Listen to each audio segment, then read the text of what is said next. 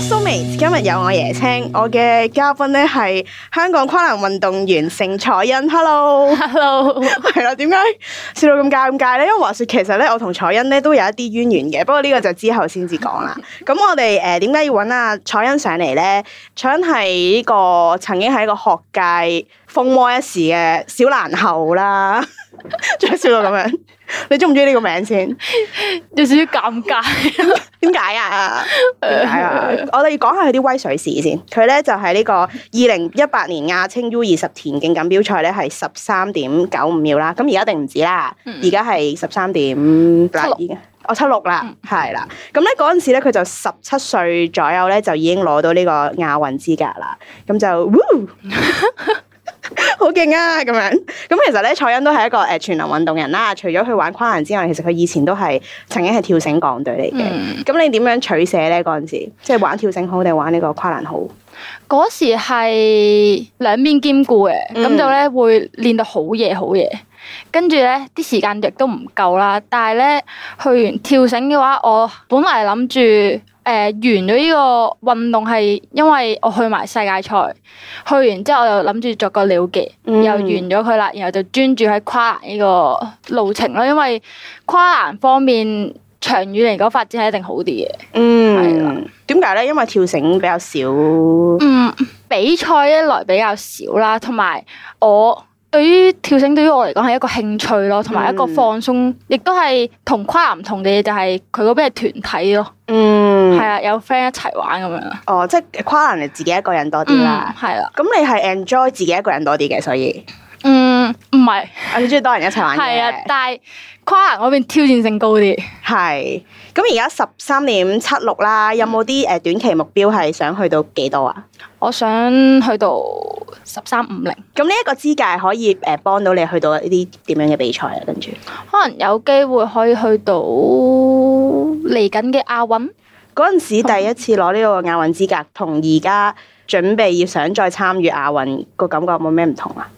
嗰時係真係去到係想攞經驗同埋想跑好啲，嗯但係而家係我想去搏決賽咯，嗯，想上台攞啊獎。呢個都係一個目標之一，嗯但係我想入到決 賽先。嗯嗯嗯嗯。咁你嗰陣時係無端端點解會入咗呢個跨欄隊嘅咧？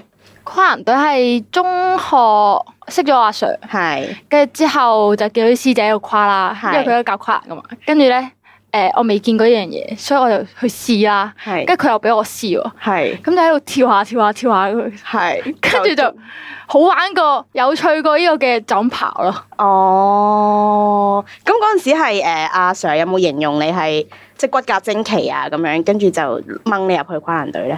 定係純粹見你玩得幾開心喎，咁好啦，你玩下啦咁樣。見我玩得幾開心咯，嗯，一叫我跳下跳下啊嘛。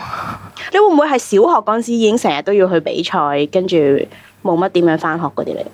小學又唔會嘅，係，因為小學嗰啲比賽全部都係星期六日噶嘛，唔會影響哦學校邊。但係小學就會有嗰啲有效接力，嗯，係啦，嗰啲就我中意去 啦。跟住咧又唔使翻學啦，又可以出去半日。係。咁啊，去到中學咧，就真係要出去比賽啦，甚至係出國比賽添。嗯咁、你有冇話留喺學校嘅時間，可能係得三成或者一半一半咁樣？誒、可能比賽多嗰期，可能就真係一半都冇咯。翻學校嘅話，哦可能係飛完之後翻嚟，可能係兩三日之後又再走過咁樣。係，即係可能個誒老師今日，因為有啲堂唔係日日有噶係嘛啊，即係譬如今日見到你之後，誒聽日就唔見咗 啦。O K，咁就翻嚟一日，翻嚟一兩日，然後就再飛去比賽。嗯咁嗯，會唔會覺得好似犧牲咗啲校園生活咁樣？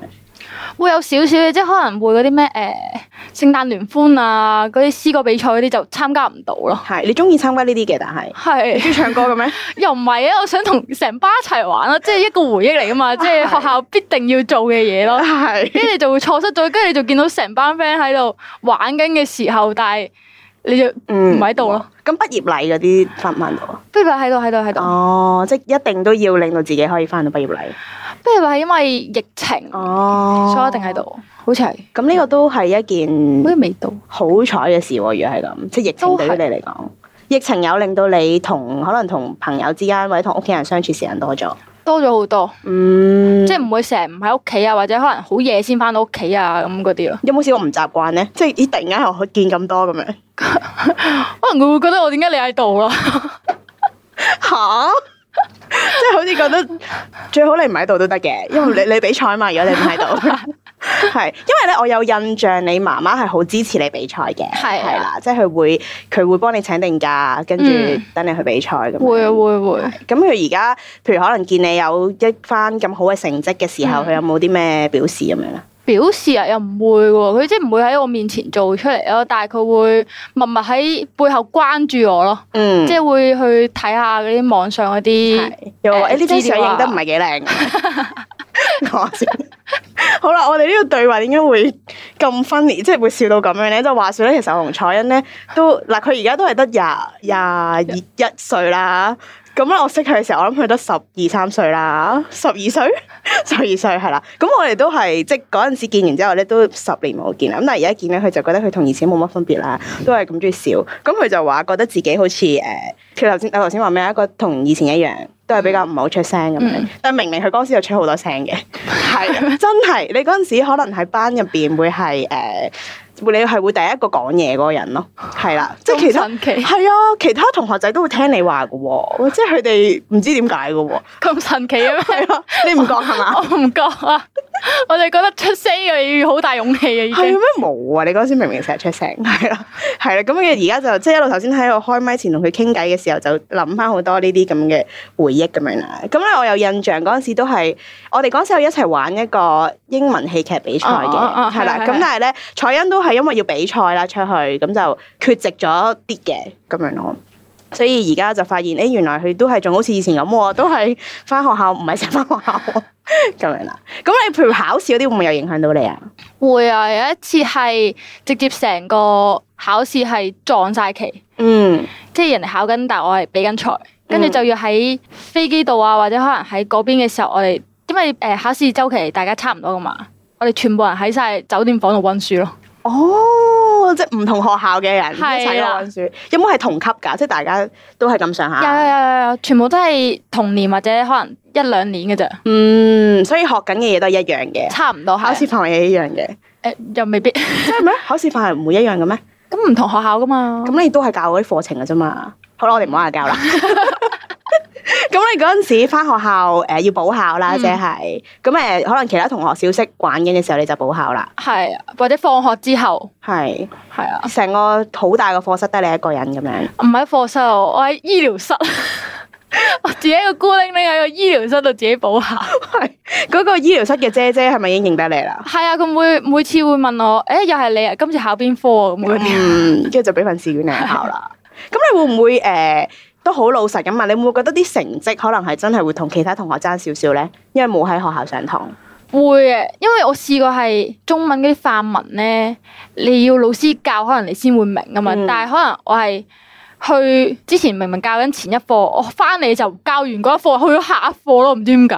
因為你都走成個禮拜㗎啦，其實係啊，跟住佢直接 skip 咗嗰一課咯，好似。係，嗯，咁但係你都會覺得誒、呃譬如誒、呃你唔會後悔呢個生活嘅，你都係好 enjoy 呢個生活。哦，係係後悔咁。你覺得你譬如誒、呃一路練習啦，去到而家踏上埋全職運動員呢條路，你會唔會覺得你得到啲乜嘢咧？即係有啲咩咁吸引你覺得哦，我唔後悔啊咁樣咧？得到啲咩？可能我嘅經歷可能同一般嘅中學生會唔同啲咯，嗯即係可能佢哋淨係得校園生活啊、翻學啊，之後放學可能出下街打下機咁樣，但係可能我會變咗係同一班 friend 練波啊，跟住可能會有機會係出去好多我會唔會自己去嘅國家咯。嗯，例如去嗰啲咩地方你好難忘啊？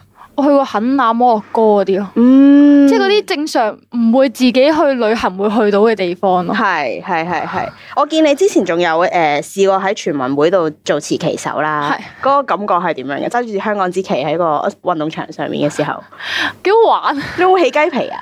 即係好一感動開始會咯，即係會好緊張咯，即係因為驚咁大型，跟住我要拎住嗰支旗，好緊佢會張。好用力咁揸住㗎，誒、呃又唔需要好用力嘅，但係你會自己用力啲咯。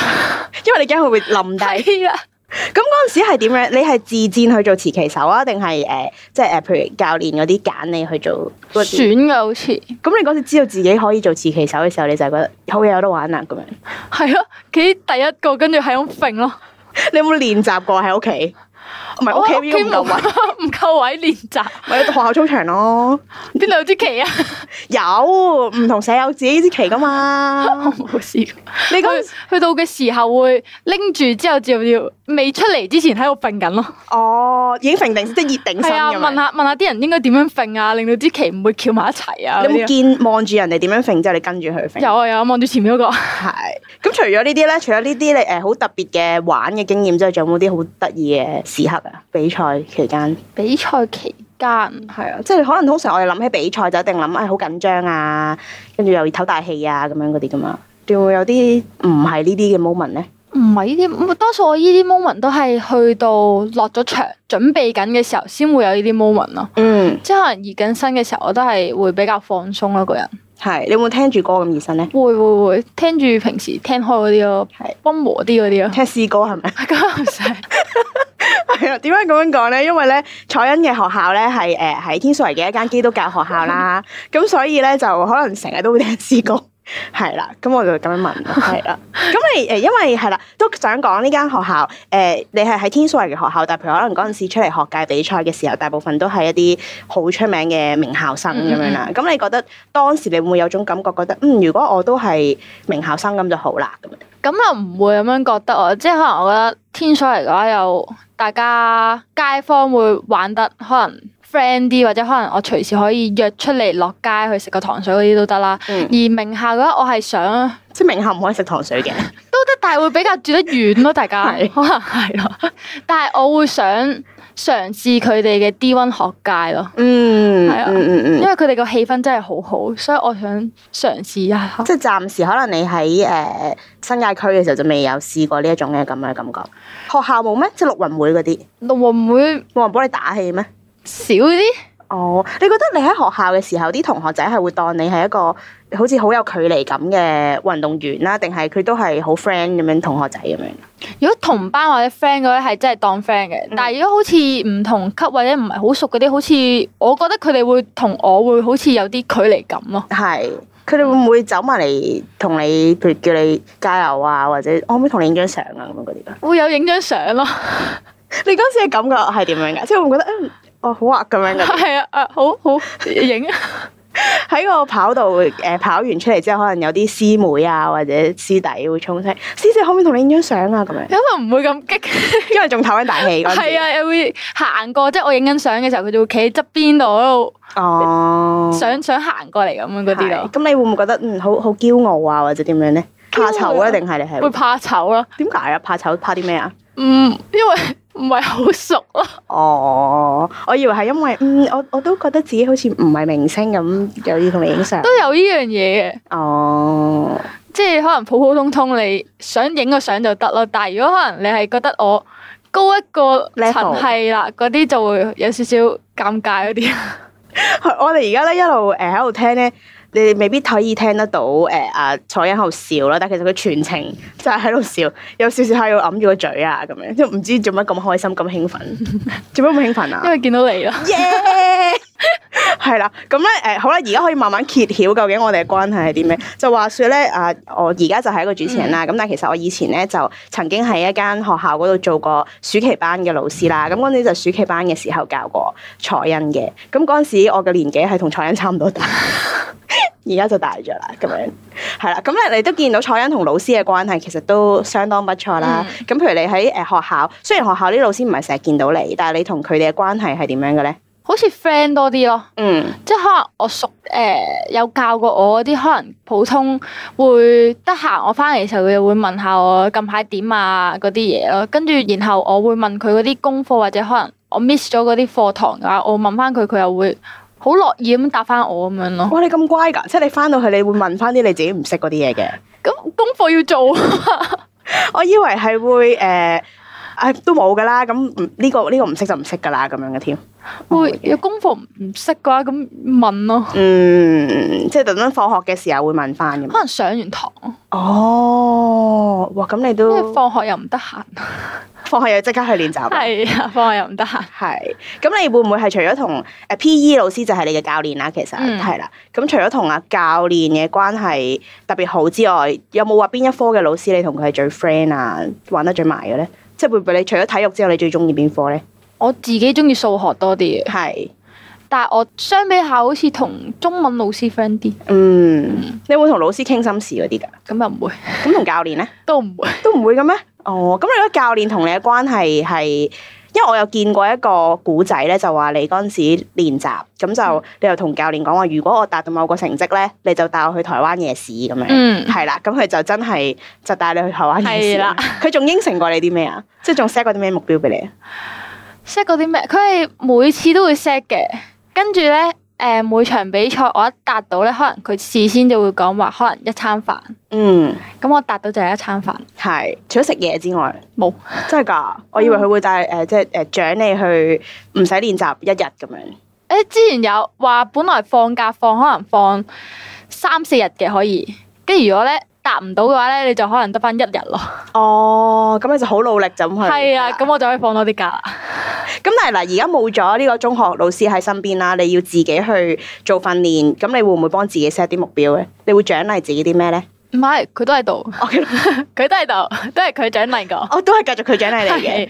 咁你食嘅嘢會唔會唔同咗啊？即係以前可能食誒、呃夜市咁樣，而家就食啲 omakase 咁樣啦。咁啊未到，而家未諗，會講定一餐飯，但係食咩飯就未知 啦。你決定嘅，大會係係啦。哦，嗯，好啦，咁啊講完同老師嘅關係，講完同同學嘅關係，咁就講下你同屋企嘅關係啦。嗯嗰陣時就頭先我哋講話媽咪好支持你去誒、呃去運動啦，咁但係就少咗好多 family time 啦嗯。咁而家咧，即係而家誒你全職運動員啦，啊諗住做，嗯，咁你會唔會覺得誒、呃可以擺喺屋企嘅時間又會再少啲咧？咁又未必，因為而家上咗大學之後，翻學嗰個時間係固定咗或者少啲，然後我再將訓練嗰啲係擺入去噶嘛。嗯咁所以我夜晚嘅時間可能翻屋企會時間多咗。 ，OK，即係會翻同佢一齊食飯啊嗰啲咁樣。係啊咁誒嚟緊就繼續都專注係淨係跨欄啦嗯。咁、你有冇曾經 touch wood 諗過？誒、哎如果冇得再跨嘅時候會點咧？冇得再跨，可能做教練或者可能睇下有冇其他運動，嗯，都係嘅。你玩嘗試下咁多運動，你都係玩翻以前玩過嘅運動啫。可能會想嘗試新嘅運動咯。哇！但係你已經試咗好多新嘅嘢 咯。嗱我哋而家數數手指啊，即係基本上有啲誒籃球、足球，唔係足球可能你冇乜啦，係嘛？我冇係乜，啦，誒籃球啦，誒、跳繩嗰啲，你你又有玩誒、田徑又有，嗯即係跑步呢啲，全部都玩齊晒啦。嗯有啲咩你係未接觸過，你係好想玩咧？我試下嗰啲新興運動，哦，即係誒躲避盤啊，咩啊，彈網、係啊，羽彈網球係啊啊嗰嗰啲啲咯。。嗯，咁誒，你而家就暫時嘅目標可能就係你首先考咗教練牌先啦，嗯就繼續你呢、個誒、全職運動員嘅路啦。咁誒、比賽就係嚟緊最快嘅比賽係幾時啊？好似今個月係，你會唔會已經多 schedule 到唔記得咗幾時要比賽？又唔會唔記得咗，但係會唔肯定係幾多號嗰啲咯，即係好似啊四月尾好似有一場，你唔知五月頭啊。係教練會唔會已經好似經理人咁樣同你講，嗯，你下個星期一同埋星期三咧就要比賽嘅咁樣嗰啲？唔係佢係會事先寫晒大約幾時會有比賽嗰啲嘢，跟住就會 send 咗俾我，叫我自己 mark 低先。係。咁喺佢旗下，除咗你之外，仲有幾多位誒、呃同學一齊訓練㗎？平時十個哇，都好多喎、十個人差唔多，係誒、嗯呃都係誒啲師兄弟姊妹咁樣嚟。有啲係隔離學校咯。嗯嗯，咁你嚟緊會唔會以理想為目標，你都會做呢一類型嘅教練咧？